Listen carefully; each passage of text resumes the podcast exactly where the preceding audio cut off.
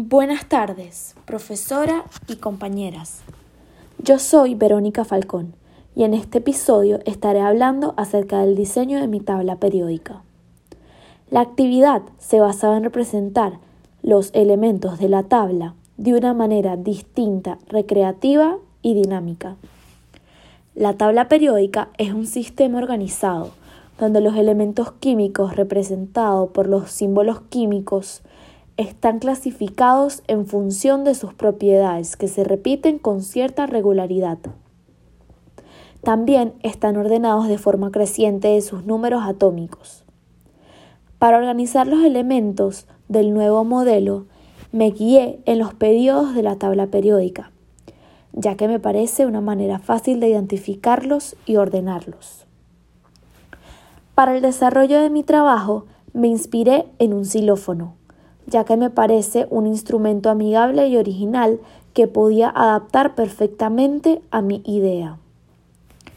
Por cómo están expuestos, podemos ver que cada periodo está representado en una tecla, en donde se observan de manera ascendente, siendo la primera tecla el primer periodo, la segunda tecla el segundo y así sucesivamente.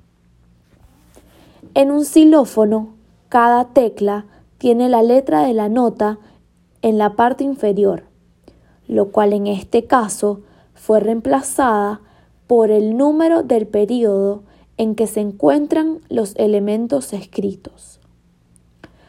Como podemos ver, el helio, que forma parte del primer periodo, se encuentra en la primera tecla. El xenón, que se encuentra en el quinto periodo, se encuentra en la quinta tecla.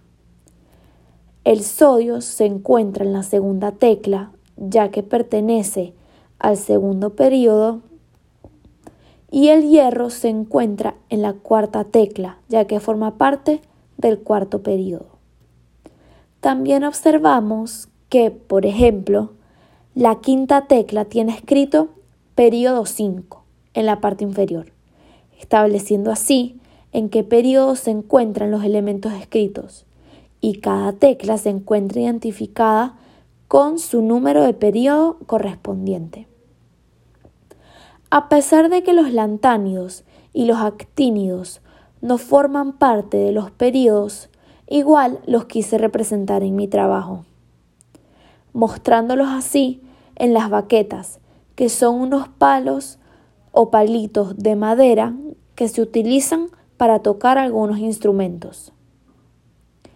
A pesar de que estos elementos no aparezcan en el teclado, están presentes y expuestos en ellas. Por ejemplo, podemos encontrar el samario, el europio y el lantano en la baqueta de los lantánidos. Al igual que vemos el actinio, el torino y el uranio en la baqueta de los actinios. Me inspiré en dicho diseño ya que me parece una forma agradable y divertida de representar los elementos de la tabla periódica, facilitando así la comprensión e identificación de estos, debido a que el requisito fue realizar un modelo que fuera de la fácil comprensión para alumnas de primaria, me pareció ideal este modelo.